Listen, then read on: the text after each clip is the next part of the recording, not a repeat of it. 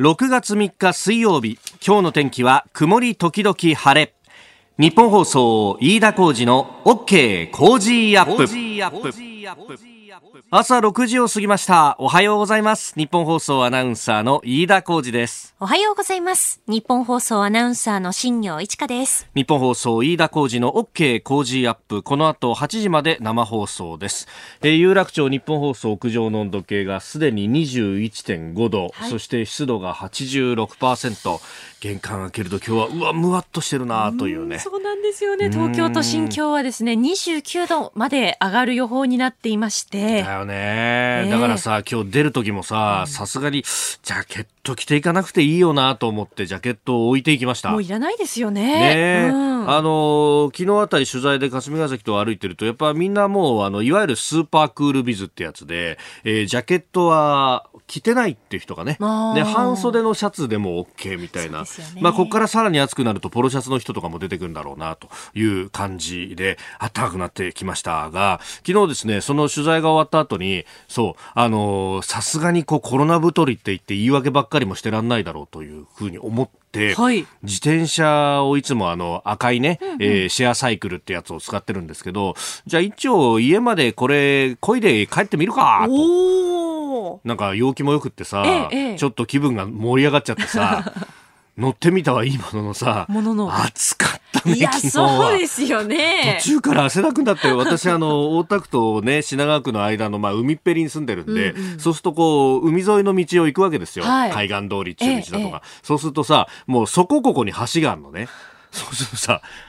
橋の手前って坂じゃないですか。そうですよ。電動自転車で、しかも電動マックスまで上げてですね。はい、あれほら、オートエコっていうのと、うん、普通っていうのと、あと強っていうのがあって、はい、当然強にするよね。ええ、強にしてバリバリ上がってくんだけど、それでもやっぱ自分で漕がないと上がんないからさ、途中からヒーヒー言ってきてさ。どれぐらい漕いだんですか、昨日はじゃあ。えー、っとね、だなんだろう、30分じゃ効かなかったかな。多分40分ぐらい。ここいで結構こぎましたねいや今日はさ朝からだから足がガクガクでさ 貧乏ゆすりが止まらないっていう感じよ。えー、いや、でもね、あの、見てると、自転車乗ってる人ってちょっと増えたかなと思って。そうですか。今日あの、どの新聞だったかな？毎日だったかな？あの、社会面で、あの、自転車通勤の人が増えるみたいな話が載ってましたけど、そう、確かに、あの、うちの会社も、下のね、えー、駐車場の一角を開けて駐輪場にしているっていう。そうですよね。ね、うん、あの、満員電車でやっぱりこう、コロナウイルス移るのがね、えー、怖いという方も結構いらっしゃって、ね、えー、家から自転車だとちょっと時間かかるけど、まあいいかと。うん、確かに昨日昼過ぎに、自転車乗ってたんですけど、なんか、あのー、それこそクールビズスタイルで自転車乗ってる人とかって結構いるなと思って。えー、なんかその辺も働き方変わったんだなというふうに思いますけど、うん、そうね、ただ俺はねあの自転車できたら多分疲れて仕事になんねえなと。っていうまた言い訳にしてこう運動しなくなるんですよ。そうですね。ね。えー、ちょっと昨日紹介した地獄の19分のあのトレーニングが無理なんで僕はあの自転車ぐらいでまずは お茶を濁そうと思います。さあ、スタジオ長官入ってまいりました。えー、今日も一面はまあバラバラという感じであります。後ほど取り上げるですね、7時台で取り上げます、煽り運転、えー、に最大懲役5年という改正道路交通法について、えー、昨日成立いたしましたけれども、まあこれが毎日新聞は一面トップです。えー、無事故でも適用と。えー、そしてまあ75歳以上の高齢の違反者に関しては実車での試験の義務化というようなあたりが変わっていくと。まあ、あの、サポートカーのようなものをね、えー、に限って運転できるサポーカー限定免許も新設というようなこと。まあ、この辺、技術革新も含めて、ここから先免許のあり方とかも変わっていくんだろうという話です。えー、それから東京アラートについてですね、えー、産経と東京新聞は一面トップ、都内は新たに34人感染と、まあ、このあたりも後ほど7時台に取り上げてまいります。えー、それから読売新聞は、えーコロナウイルスの一連の対応についての検証記事をずっとここのところね、え昨日も一面トップから展開してましたが今日も一面トップから展開です、えー、持続化給付金等々まだ来ぬというようなことが一面トップとなっております。まあこれに絡んで、えーえ持続化給付金、え事業国から委託された社団法人が、えー、再委託をしていて、そこでなんか20億円中抜きしたんじゃないかというような批判が出ております。これについては後ほどですね、えー、ここが気になるのゾーンを6時18分頃に取り上げていこうと思っております。えー、それから朝日新聞は、あ除染せず避難解除が可能となるという、えー、まあこれ福島第一原発の事故の避難指示区域の、その避難指示の解除の方針についてというところです。まあ、今、除染が進んだ地域だけが解除の対象ですけれども、将来人が住まない見通しがあるなど一定の条件を満たせば、除染なしでも解除して立ち入りを自由にするということになっております。まあ、あのこれね、えー放射線の影響というのを、まあ、どう考えるかというあたりの問題になりますけれども、そこに定住してずっと人がいるということになると、常時こう影響を受けますけれども、えー、そうじゃなくて、まあ、一時立ち入りのような形だったら、えー、さほど影響を受けないだろうというようなことも判断には入っているようであります。えー、以上、一面ご紹介しました。あ持続化給付金について、後ほど、ここが気になるのところでまた取り上げます。あなたの声を届けます。リスナーズオピニオン。えー、この傾向ジアップはリスナーのあなた、コメンテーター、私、田新業アナウンサー、番組スタッフ、みんなで作り上げるニュース番組です。えー、ニュースについてご意見をお寄せください。今朝のコメンテーターは、ジャーナリスト、佐々木俊直さんです。えー、取り上げるニュース、まずは東京アラート、そしてアメリカの抗議デモ、改正同行法、えー、キャッシュレス決済の手数料について、えー、さらに、世界経済、アメリカの GDP も相当減るという予測が出ております。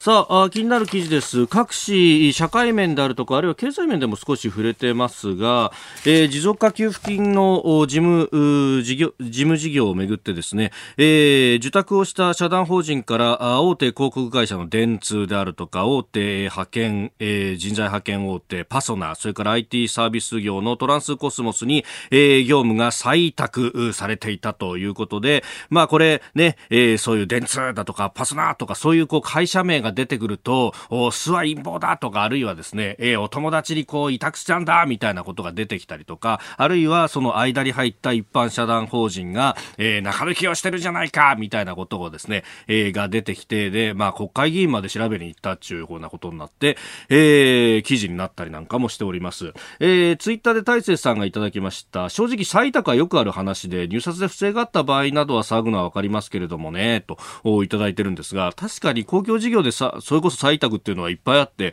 あの、それこそですね、あの、例えばじゃあ道路工事をゼネコンが請け負いましたと、じゃあゼネコンが工事の施工まで全部やるのかって言ったら、そんなことは絶対なくって、あの、特にこの、建設、土木建設業ってかなり細かく細分化されてますから、じゃあ、あの、道路の舗装はこの会社に任して、それから植栽はこの会社に任してって、全部それをコーディネートするのがゼネコンの役割で、当然ゼネコンはそこの事務で手数料は抜きますけれども、施工にかかるお金とかっていうのは、えー、どんどんん下請け孫請けというふうに回していく。だからどこの公共事業でもある形であるというのがまず1点。で、じゃあ、この、このですね、えー、20億円、えー、確かに、社団法人、社団法人が、えー、抜いている部分というのを、じゃあ、それを丸々社団法人が、じゃあ、えー、ポッポに収めたのかというと、全くそんなことはないというのが、昨日の野党ヒアリングの中でも内訳が出ております。給付金の振込手数料でおよそ15億6千万円、えー、協議会の人件費がおよそ1億2千万円、えー、それから専門人材の確保で7000万円、旅費や事務用品が5000万円というように説明をしております。まあ確かにね、人件費の1億2000万とこれが多いか高いか安いかみたいな話は、あるかもしれませんけれども、20億丸々というところとはだいぶスケール感が変わってくるという話が一点。で、じゃあもしですね、これ経済産業省が、自前で全部この給付金の事務をやろうとしたらどうなるかと。これね、経産省って他の役所と違って、例えばその国交省だとか、えー、財務省だとかと違って、えー、地方で手足のように動いてくれる組織があるかといったらないんですね。国交省だったら、例えばこう道路関係だと、各地方の整備局っていうものがあって、関東だったら関東整備局ってところが道路に関しての事務をやっていたりとかします。あるいは各地の陸運局というものがあったりとかします。えー財務省の場合は国税が各地にありますよね。じゃあそういうものがあるのかというと、確かに経済産業局っていうのが各地方にあるんですけれども、えー、例えば北海道経済産業局とかですね、関東経済産業局とか、えー、そういうところがあるんですが、それがですね、えー、国全体でどのぐらいの人員を割いてるかというと、えー、これ2017年のデータなんですが、1700人。えー、もうちょっと古いデータだと1800人あたりしかないと、えー、要するにですね各地域のせかあ経済産業局に300人から200人から300人ぐらいしか人が張り付いてないわけですよ。でそれでエネルギー関係もやれば、えー、企業関係もやりそして、えー、中小企業担当もあると。今回の持続化給付金は中小企業相手のおお金のやり取りですから、じゃあその中小企業担当がですね、やろうとすると、例えば、えー、東北6県で10人しかいないとか、えー、関東1都10県で20人ぐらいしかいないとか、それであの事務できんのかっていう話になるわけですよ。だから当然こう外注すると。で、しかも今回はスピードが優先だったので、えー、そうすると、いつもやってるところに頼むしかないよねって言って電通に頼もう。でも、電通さんは自分とこでは直接受けられないっていうから、じゃあちょっといつものスキームを使うしかないかと。いうような形になったということが拝察されます。そこまで、えー、考えると、まあ、これ大臣は適切だったっていうふうに、まあ、今のところは答弁するよなと。この1億2000万の人件費の扱いに関しては、もうちょっと精査が必要かもしれないんですけれども、これ、そうするとだいぶ話としてはスケールダウンするよなというのが正直な感想です。さて、来週の飯田浩二の OK 工事アップは特別企画でお送りします。題して、コロナに打ち勝て、日本 V 字回復大作戦。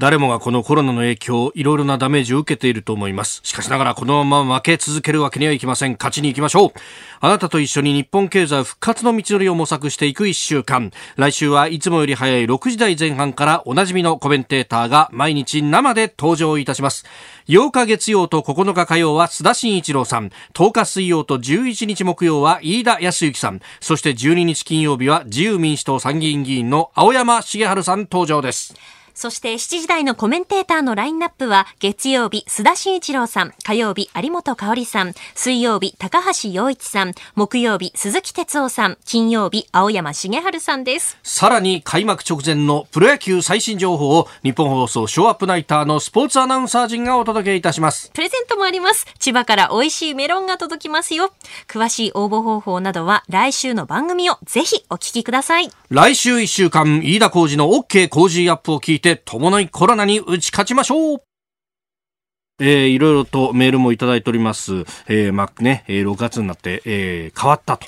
いうところ、えー、板橋区の69歳節子さん。孫娘の学校昨日から始まりました。学校は楽しいと嬉しそうに話してくれましたと、えー、東京アラート発動。また休校だとやだやだと心配してますがどうなるんでしょうかと。あまり気を緩ませず気をつけるしかないですねと。これあの後ほどね扱うんですが自粛要請は再要請する基準って1日に50人の患者が継続的に出た時というようなこともああるんでちょっとマスコミ騒ぎすぎのような気もしますがどうでしょう。さあ、7時台はコメンテーターの方々とニュースを掘り下げます。今朝のコメンテーター、ジャーナリスト、佐々木俊直さん、スタジオにお越しいただきました。佐々木さん、おはようございます。おはようございます。おはようございます。ご無沙汰しております。いやー、本当緊急事態宣言出てから2ヶ月、ね、基本的にリモートでのご出演が。ですよね。でもやっぱスタジオの方がいいですね。なんかこうやって顔を見て、なんか特有のこう、スタジオ独特の緊張感みたいなのが 結構好きで。えー、なんか家にいるとね、さっきまでね、巻き来てゴロゴロしてたんで、急にラジオで喋るってどうなんだみたいなところがあったから。あのやっぱ切り替えが難しいですよね。難しいですね。日常すぎてね。本当うちの妻も在宅やってるんですけど、やっぱパジャマのまんまとかだと 気合が乗らないみたいなね。ねやっぱあの辺これからどう、どうしていくんですかね。そういうのも、まあ在宅勤務と半々とかだと。自宅内出勤みたいな。いや、そうですよね。必要なんじゃないかという。一応着替えたりとか。そうです。えー、今日はスタジオからで一つよろしくお願いいたします。ここで、ポッドキャスト YouTube でお聞きのあなたにお知らせです。ラジオの日本放送飯田浩司の OK コージーアップではお聞きのあなたからのニュースや番組についてのご意見そして新型コロナウイルスについてお仕事への影響生活の変化政府の対応へのご意見などぜひメールツイッターでお寄せください。番組で紹介いたします。海外でお聞きのあなたそして関東以外の地域でお聞きのあなたメッセージ情報もお寄せください。よろしくお願いします。7時台はコメンテーターの方々とニュースを掘り下げます。では最初のニュースこちらです。東京都小池知事が東京アラートの発動を宣言。東京都新型コロナウイルス感染症対策審議会の委員の先生方のご意見も踏まえまして、今日東京アラートを発動をいたします。東京都は昨日夜新型コロナウイルスの感染拡大の兆候が見られるとして都民に警戒を呼びかける東京アラートを発動しました東京都では昨日新たに34人の感染者が確認されていますえー今日ですね、各紙一面にカラーで、えー、結構出てますが、レインボーブリッジだとか東京都庁が、あライトアップが赤。うん、なんか、あの、悪の要塞みたいに見えちゃいますよね。わかりやすいけど、でも、多分ね、ほとんどの人はこれ、東京アラートって何っていう。うん。誰も分かってないんじゃないか、うん、僕ね昨日この東京アラートって何だろうと思って検索エンジンで東京アラートって検索したんだけど、はい、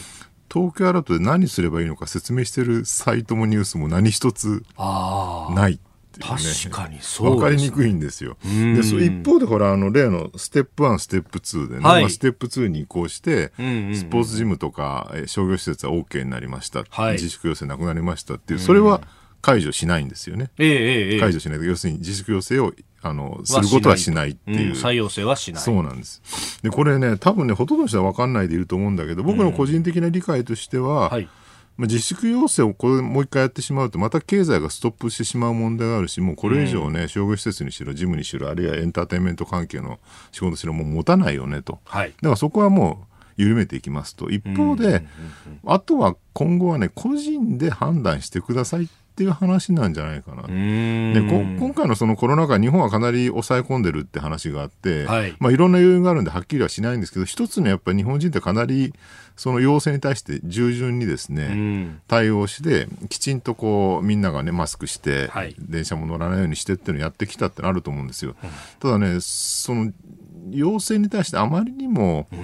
全員で一致団結して空気の圧力にですね、はい、えー、囚われすぎると逆に経済止まってしまう問題があるから経済を動かしつつ、うん、でもふ抑え込んでいくっていうその両輪をね多分今後長い期間にわたって、はい、下手すとね2年とかね、うん、ひょっとしたら3年とかやっていかなきゃいけない。そうするとね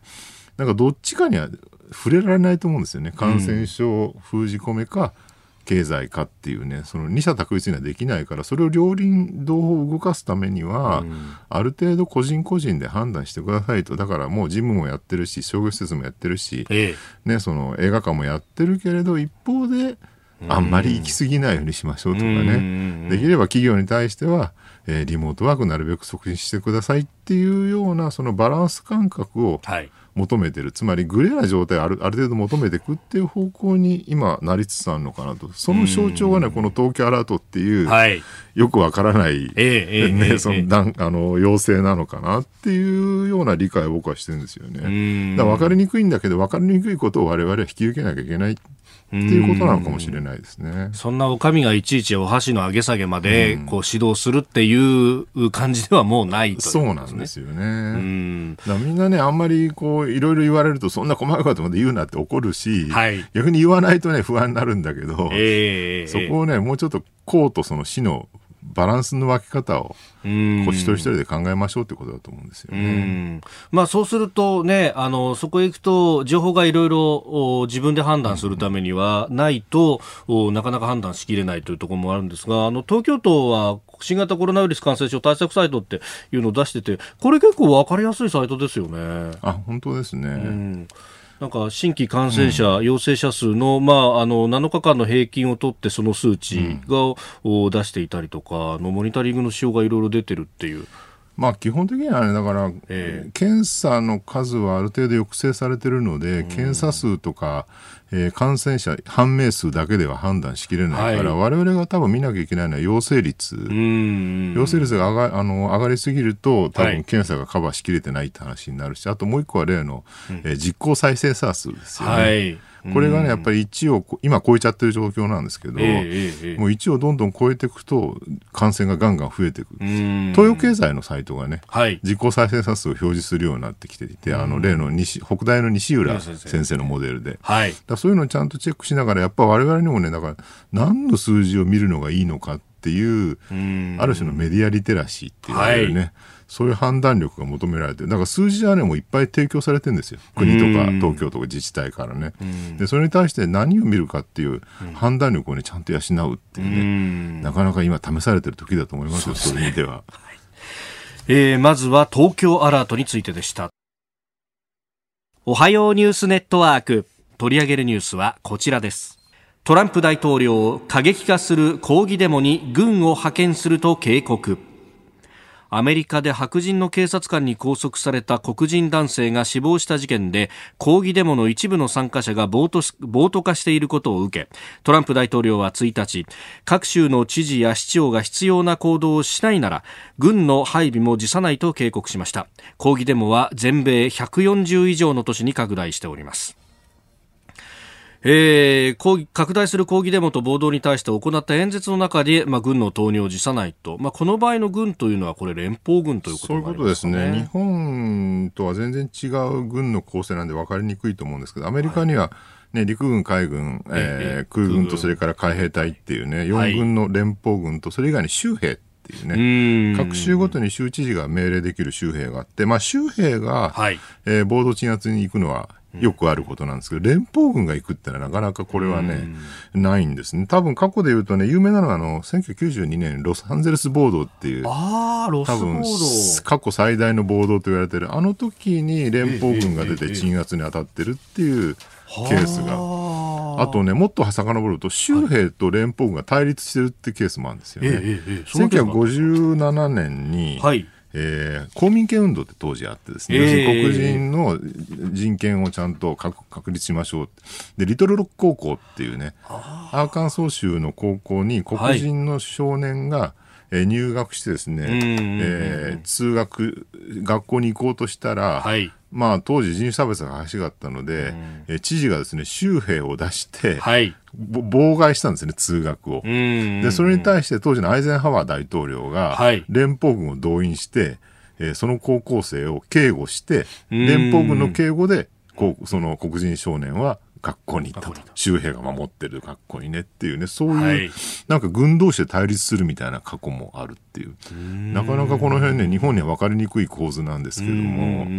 ただ一方でね、なんか今回の件に関して言うと、はい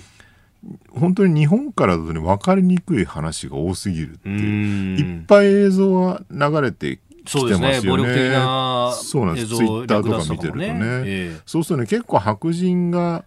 暴動を起こしてるケース。だから黒人の暴行死に対して抗議してるから黒人が暴動を起こしてるのかとそうではなくて、意外に白人がですね、窓壊したりとか商店からね、略奪してるケースがあって、その白人って一体誰なのかって。一部ではあのアンティファっていうね、はい、アンティファシズムの略なんですけど、反ファシスト運動って略すんだけど、まあ、ええ、単なる反ファシズムではなくて、いわゆる極左、はい、暴力集団的な団体がいて、そのアンティファがやってるって言ってる人たちもいれば、え、一方で、えー、左派からはですね、はい、えー、白人至上主義至上主義者が、いわゆる右派ですよね、右翼、極右が乗っかってるって、だから日本で見てるとね、うん、左派の人たちは、あれは極右がやってることだって言い、右派の人たちはあれはアンティファがやってる極左がやってることだっていいってもうどっちもなんかね政治的にアメリカの暴動を利用して自分たちの政治発言をしてるようにしか見えないので、これどっちが本当なのかね、まあ、正直だとよくわかんないです。まあ、いろんな局面局面によってっていう可能性が、ね、両方ともねその出動してる可能性もあるわけですから、はい、何とも言えないんでここはねまあ、冷静に見守って、うん、あまりそれを日本国内の、ね、政治的な、はい、その動きに利用しない方がいいんじゃないかなっていうことですよね。まあ、ニュース番組やってますとなんでこの情報を扱わないんだとかそこからなんかあの日本国内にいながらアメリカの政治で踏み絵踏まされてるような、ね、ねね。分断につながるっていう、うん、なんでアメリカの話で日本人が分断されなきゃいけないんだってふうに思います、ね、なんかの問題が起きるとねすぐね、はい、佐々木はどう発言してるんだとか、何も言ってない、だんまりを決め込んでるって、いや、だんまり決め込んでるっていうより、そこまでの材料がないから発言してないだけの話であって、もう少しアメリカからいろんな情報が出てきてね、向こうのメディア経由とかで、はい、でその上で判断できる材料が揃ってきたところで、我々は、えー、ゆっくり議論すればいいんじゃないかなと思うんですよね。まあ、もちろんね、そのメディアによって特性があるとか、そういうのも織り込みながら、そこも冷静に見ていくという。FOX がどう言ってるか、はい、CNN がどう言ってるかで全然違いますからね。えー、番組にはあの海外からもメールをいただきます。こちら45歳のですね紅の豚さんという方サンマルコというカリフォルニアにお住まいの方ですね、えー、南カリフォルニアに住んで二十数年です。今全米で大きくなっているデモですが私の住んでいる南カリフォルニアでも日に日に大きくなっていて、えー、5つの大都市郡のうち、えー、3都市郡全土で夜間外出禁止令、えー、2つの都市郡の数市でも、同様の措置が取られています。デモが過激化し略奪強盗が頻繁に起こり州兵が導入動員されたにもかかわらず今日で8日目に突入しますと。92年の暴動は6日で収束したんですがあこの方20年数年住んでるロス暴動ですね。ですね、えー、今回はコロナ禍の影響もあってまだまだ続きそうな感じがありますとあのロス暴動は日本でもかなり報道されてましたが、ね、あれ6日間だったんですね。意外に短かったですね。今回の方が長い。それにしてもアメリカコロナ対策はどうしちゃったんだろうってあみんなあのマスクしながらね、でもこう、動にも参加していたりとか。そうです、ね、でもマスクしないでなんか大声でわーっとか叫んでる人いっぱい見るといいのかなってのはちょっと一言ながら思いますけれど。でこのね、あの、一連の抗議活動が始まったそのジョージ・フロイドさんという方、えー、亡くなった方の弟さんが、えー、暴動するということは兄も望んでいないと、何をやってるんだと。いうふうに訴え怒りはね、僕は大事だと思うんですよ。うん、その政治的なね、その原動力としては。はい。ただね怒りだけでは何も解決しないので、え怒りに加えてその先にもう一個建設的な動き、はい、えー、が起きてこない限りはやっぱり前には進まないのかなっていうね。だから怒りを否定するのも間違いだし、はい、それだけを肯定するのもやっぱり間違いかなっていうのは思うんですよね。まあ、かつてのその公民権運動の話が出ましたが、あの時もやっぱりそれをこう糾合して訴えていくマルティン・ルーサー・キングっていうリーダーがいたっていうのは大きかったわけですかね。ねだからあれが単に乱暴働いてるだけだとやっぱりああいうことにならなかったんじゃないかなっていうね。やっぱりマルコム X のようにこの過激で暴力でっていうところにも行きがちなところをやっぱり引き戻したっていうあのリーダーの力っていうのがあったんですそういうことだと思います。だからそこをねどうやってまとめていくのかっていう最後はやっぱそこは政治なんですよ。政治の本質っていうのは決して過激な行動をすることではなくて、はい、折り合いなんですよね。いろんな意見を、多様な意見を調整して、最終的に何かの解決策を見つけるっていうのが政治の本質なわけで、そこをね、なんか、えー、履き違えてですね、とにかくみんなで議論して、怒鳴り合えば、議論というか、その怒鳴り合えばいいんだって思ってる人が多すぎるのもやっぱり若干の問題なのかなってこれは日本でも言えることですけどね。まあ、そうやってこうクリアカットな答えばかりを求めていこうとすると、結局、こう、アイロにはまるというそうなんです。正しい答えなんてないので、すでに答えはグレーであって、調整して、ある程度妥協するしかないっていうね。でそういうこと言うとね、またね、腐った大人がって怒る人がいるんだけど、はい、まあ社会というのはそういうもんなんですよ。で、その調整者っていうのは確かに右からも左からも恨まれて、ね、もうボロボロになりながらやっていくしかないっていう。えー、続いてのニュースは、あ煽り運転です。えー、最大5年の懲5年以下の懲役というう改正道路交通法が成立をしました。まあ、煽り運転問題、去年の夏ぐらいにこれね、すごかったですよね。確かにね、もう煽り運転やってる人のほら、動画とかいっぱい、はい、あの出てて、見るともう、止まろうとしたね、深い極まりないんだけど、うん、これね、あんまり言われてないし、言うと怒る人出てくるんだけど、はい、煽り運転の背景にはね、えー、日本特有のやたらとノロノロ運転して、道路塞塞いでる人問題って、これね、一般の道路で1車線しかないんだったら別に塞いでるのは問題ないんですけど、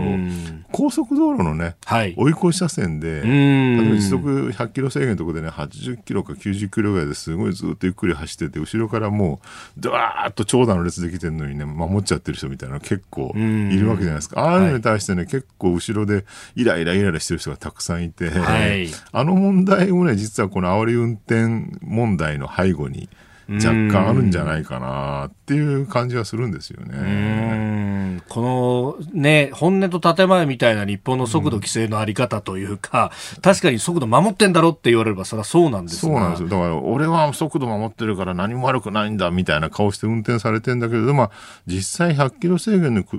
で全員が100キロで走ってることはありえなくてですね、大体、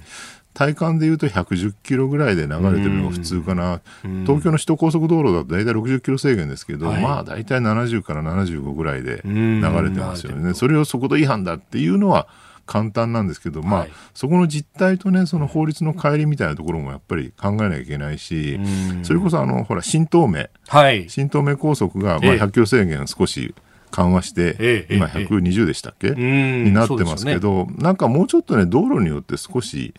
状況、だから首都高でもね、そのカーブのきつい、例えば山手トンネルっていうあの、ずっと長いトンネル、あれをね、えー、60キロ制限ですけど、あれをね、100キロとか走ってる人たまにいるけど、死にますよ、ちょっと。いやそこはね、まあ、ハンドル切り損なったりすると、横は壁だぞっていう、ね。路肩がほとんどないので、でも一方で、湾岸のね、その大井のあたりとか、羽田のあたりとかとまっすぐで広い道路だーっと繋がってるんで、あれとね、山手がね、全く同じ制限ってちょっとおかしいかなと。だから、ある程度、場所によって、その、最高制限、持続制限をですね、少しこう適用をいろいろ変えていくっていうような対策もあり得るのかなって感じはしますけどね。うそうすると、標識の見せ方もね。そうですよね。分かりにくいんで、ん急に制限速度が、ね、下がったりとか、そういうところに限ってパトカーがいたりとかするみたいな問題もあるから。その辺も考えていかなきゃいけない。そうですね。はい、以上、おはようニュースネットワークでした。続いて、教えてニュースキーワードです。キャッシュレス決済手数料。経済産業省は昨日キャッシュレス決済の事業者が加盟店から受け取る手数料をリスト化して公表する方針を固めました。消費税の増税に合わせて導入したポイント還元制度が今月末で終了することから加盟店からは7月以降手数料を引き上げられることを懸念する声が上がっております。あの、近所のスーパーでも、6月末までですよ、キャッシュレスの還元はっていう、ポスターが出だしてですね、あ、本当に終わっちゃうんだっていうね。そうですよね。これ、日本がね、日本のそのカード手数料が高い問題っていうのがずっと前から指摘されていて、はい、あの店によって店というか業種によってね、うん、違うんだけど、はい、海外大体、まあ、1から3%ぐらいだから、えっ、ー、と、1000円使うと、えー、お店が10円から30円ぐらい払わなきゃいけない。これがね、はい、日本はね、店によって10%近いところも7%から7%とか10%とかやってるんですよね。これしかも店に、お店によって結構バラバラというかね。そうなんですよ。あのね、大手はかなり安いらしいんで、コンビニとかだと、まあコンビニ大手じゃないですか。はい、1%ぐらいらしいんですけど、カード手数料。なるほど。これがね、飲食だとね、5%とか言われていて。結構で審査まで時間かかるとかね。そうなんですよ、ね、厳しいとかいう話も飲食店ね。あと今回ほらコロナでね、みんなすごい飲食店お金がショートして、はい、手持ち資金なくて大変だってんで、クレジットカードね、支払いが遅いんですよね。ああ、そうなんですよね。入金までがね。そうそう、月末締めで翌月末が1か月ぐらい先だったりするはい。で、ところが一方で電子マネー、ここ最近特に増えてる、その PayPay とか LINEPay みたいな、はい、あの、いわゆる QR コード。ペイ。あれはね、はい、すごい、えー、手数料、まあ、そぼそぼ PayPay なんか2年ぐらい据え置きで無料とかやってますし、あと、はいえっ、とね、 PayPay は翌日もしくは翌々日支払いなのかな。入金が早いんです、ね、早いんですよ、ものすごく。だからこっちが主流になってくると、はい、ある程度その店側の負担も小さくなってくる。特に QR コードのペイに関して言うと、これ、はい、えっ、とね、まだ理解されてない人も結構多いのかもしれないんだけど、えっ、えー、と、我々が払うときに、えー、店側がバーコードリーダーを持ってピッてやる。うん、ケースもありますね、ね、コンビ、ね、コンビニなんかそうなんだけど、はい、でも一方で我々が QRPay のアプリが入ったスマホで、ええー、お店のバーコードをカメラで読み取るだけっていう、はい、あのやり方だとお店の側は、えー、バーコードリーダーいらないので。そうですね。自分のお店のバーコードを貼っておくだけばいい。だからあの山登りするんですけど山の中行くと最近ね無人野菜販売所ってあるじゃん。あれにね、ええ、あの PayPay の バーコードが貼ってあったりするんでそれを自分でピッてやって野菜あのかぼちゃ100円とかで100円入れて入金するみたいなね。あの募金箱みたいなあれの代わりに代わりに PayPay のバーコードが貼ってあるそれだとね、店側の負担はほぼゼロですよね。ね。しかも手数料も非常に低いかもしくは無料据え置きだったりするので、うんうん、こっちが普及してくればそんなに問題なくなるのかなと。ただ、ね、客の側からしても、まあ、店の側からしても、一体手数料って一体いくら払わされてるのかと、うちだけ高いんじゃないかとか、あとやっぱりほら、お客さんの側もね、やっぱり店に対して、はい、ね、貢献してあげたいと、えー、でも手数料が一体、店がいくら払ってるのか分かんないと、なんか、いや、わざわざね、クレジットカードで払わなくても、ここは手数料安い。ね、うんうんうん、えー、QR コードペイで払ってあげようとか、はい、そういう判断もできるからそこをある程度透明化していくというか可視化していくのはやっぱ大事な作業なのかなっていう感じはしますね。確かにあのスーパーのアキダイの社長に聞いたときに、うん、いや正直な話ねと。あのこれキャッシュレスの還元でいろんなものを導入したんだけど、でも結局その資金が回らなくなっちゃうから、あの、できれば現金でお願いしますっていうポスターを貼ったんですよと。そしたら、うん、あ、結構みんな息に感じて、あじゃあ現金で払うよっていう人が、こういたんだよねっていう話をされてて、そう、ね、あの中小の小売とかにとってはこのね資金が回らなくなるっていうのが、まあ今回のコロナもそうですけど一番怖いと。飲食なんか特に利幅がむちゃくちゃ薄いって言われていて、はい、そうするとね本当にそれが、えー、何パーっていうのがねものすごいでかいんですよね。だって利幅が5パーとかね1割とかいかないビジネスでそこで。ね、クレジットカード手数料で何パーも取られてしまったら、それは利益が消滅しちゃいますから、ね、いかにここを圧縮していくかっていうのは今後の電子マネー、はい、非常に重要。で特にコロナみたいにね、あんまり接触しない方がいいってなると、やっぱり、できれば現金よりは、うんね、QR コードペイみたいな全く触らないで済む、うん、もしくは Suica みたいなね、はい、ものの方がいいに決まってるわけですからだんだんそこに手数料下げながら、うん、えー、まあ、たくさんの人が使えば手数料は当然下がっていくのは当たり前なわけですよ、えー、だそっちに移行していくのがまあ健全な姿なんじゃないかなというふうに思いますね、うそうですよね。もともと手数料を取るっていうのはあのインフラを整備するのにお金がかかるからねって話だったけど、先ほどおっしゃったように QR コード決済だったらそのインフラがそもそもいらないじゃないかって話ですよね。でまあもうインターネットもそこら中に全部つながってますから、はい、ある意味インフラがかかる金っていうのは本当にコストというのはね下がってきてるっていうのは間違いなく言えると思うんで、うん、いつまでもその高い手数料を取ってるっていう状態自体がおかしいっていう認識はみんなが持つべきだと思います、うん、キャッシュレス決済手数料今日のキーワードでしたえー、メールやツイッター様々いただいております。まずこちらですね、埼玉越谷からいただきました77歳、陽子さん。えー、昨日家族のグループ LINE にデパート勤務の娘から2ヶ月ぶりに仕事を始めたと連絡がありました。えー、マスクとフェイスシールド、そして手袋着用の写真とともに、フェイスシールドがすごく苦しくて30分おきに15分休憩がもらえるので助かってるのとコメントがありました。また、整形クリニックでリハビリ担当の息子からも白衣に同じ装備の写真付きでフェイスシールドにマスクをつけて体力を使うマッサージはすぐのぼせるんだよということ、えー、施術が終わるごとにベッドや枕胸当てマットなどすべて消毒しリハビリをやっていると。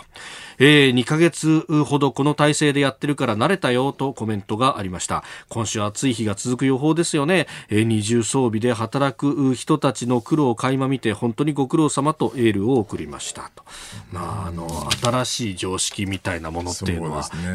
で、ね,、もね医療従事者医療機関以外は、フェイスシールドはいらないっていうのが医療関クラスターの人たちの割に共有した意見ですよね。だからまあマスクしてればシールドまでは必要ないかなっていうね。逆にまあマスクしないでシールドだけしてる人もいるようでまあ飛沫を飛ばさないって意味である程度それもいいのかなと思いますけどあんまり過剰にやらやりすぎない方がそうですよ、ね、これから特に熱中症のね危険があるので。そうそうそういや昨日自転車乗ってたら結構暑かったですね。ねマスクね、汗かきますよね。本当ですよね。辛いです。続いて、ここだけニューススクープアップです。この時間、最後のニュースを、スキップアップアメリカの GDP2030 年までに850兆円減少と試算。アメリカ議会予算局は1日新型コロナウイルスの流行による悪影響で2030年までの国内総生産 GDP がおよそ850兆円減少するとの予測を公表しました。新型コロナウイルスの打撃が長期にわたって景気を下押しする見通しとなっております。まあ、新型コロナの影響、大恐慌並みだというふうにも言われますが、ね、2030年って言われると途方に暮れますよね、まだ10年先ですよ。いや、これね、ましばらくはね、文春オンラインっていうメディアに書いたんですけど、はい、なんかフローからストックに回帰するんじゃないかって、要するに、今ほら、飲食とかね、いわゆる苦境のちってるビジネスみんなそうなんだけど、はい、手持ち資金持ってるかどうかによって全然違うよねと、だから。はいね、今までほら内部留保けしからんと、もちろんそれはけしからなくて、やっぱりお金を流して、経済回した方がいいんだけど、やっぱこの状況になると、ある程度溜め込んでるところ、会社でも個人でもですね、の方が強いよねっていう話になってるわけですね。でも一方で、じゃあ今の日本でもそうですけど20代とか30代の若年層、ええ、特に2000年代入ってからものすごい非正規雇用化が進んでて、うん、えー、例えばまあ今後詰めても退職金もないよねとかね、はい、年金もそんなにもらえないよねと、うん、で所得が減ってることに加えてその貯蓄もものすごい少なくなってるっていう、はい。えー、貯蓄の全くない世帯が、ね、相当増えてるっていう数字も出てますよね。うそういう状況の中でねこの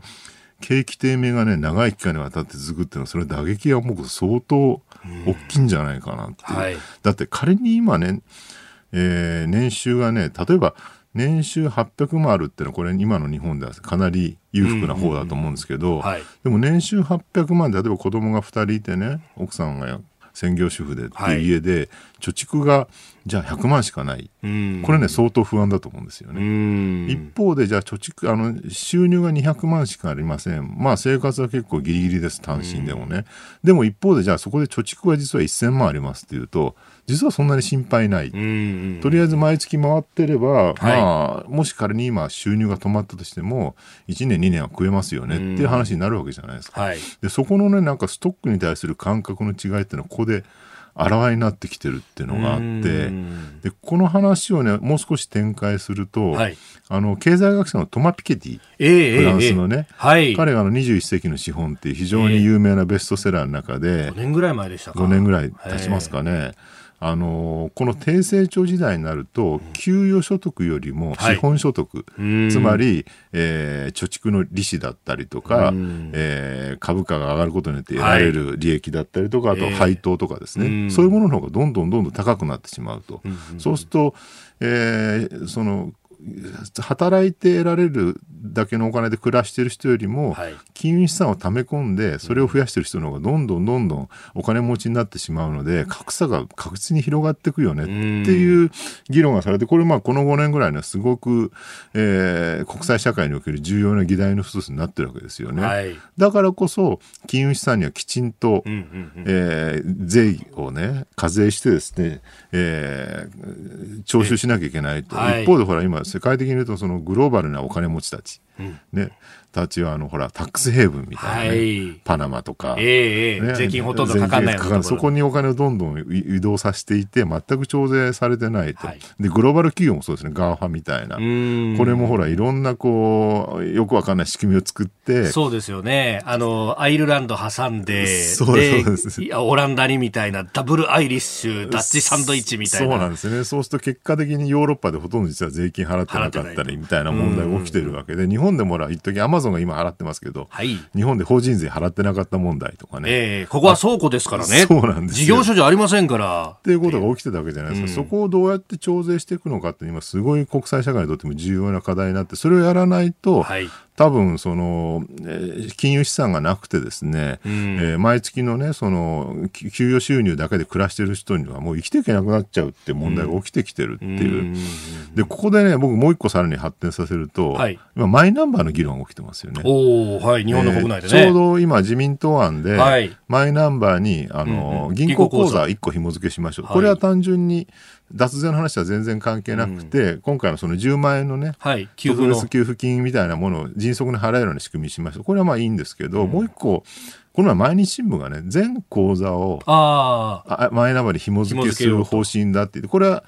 えー、その方針は決まってなくて、確かに一昨日ぐらいのあの菅官房長官の会見で、はい、えー、決まってる話じゃないけど、全口座紐付けについては、えー、今後、総務省なんかと、えー、議論すると、検討するっていう、まあ、でまあ、長くね、こう1970年代からずっと言われていて、はい、えー、全口座をちゃんとあの個人識別番号ですよね、マイナンバーみたいな番号に紐付けしていかないと、えー、富裕層の金融資産が補足できないと。はいで大体みんなほら一つの口座に全部のお金を持ってるわけじゃなくて、個人事業主とかね会社の社長だったりするといくつかの口座にこう分散して自分の資産を持ってると、そうすると一体その個人がどれだけの資産を持ってるかわからないよねと。一方で会社員普通の会社員はもう源泉徴収で全ての収入が補足されてるわけですから、まあ普通の会社は脱税なんかしようがないわけですよね、えー、でもそれが個人事業主とかその会社経営者だともう脱税っていうかま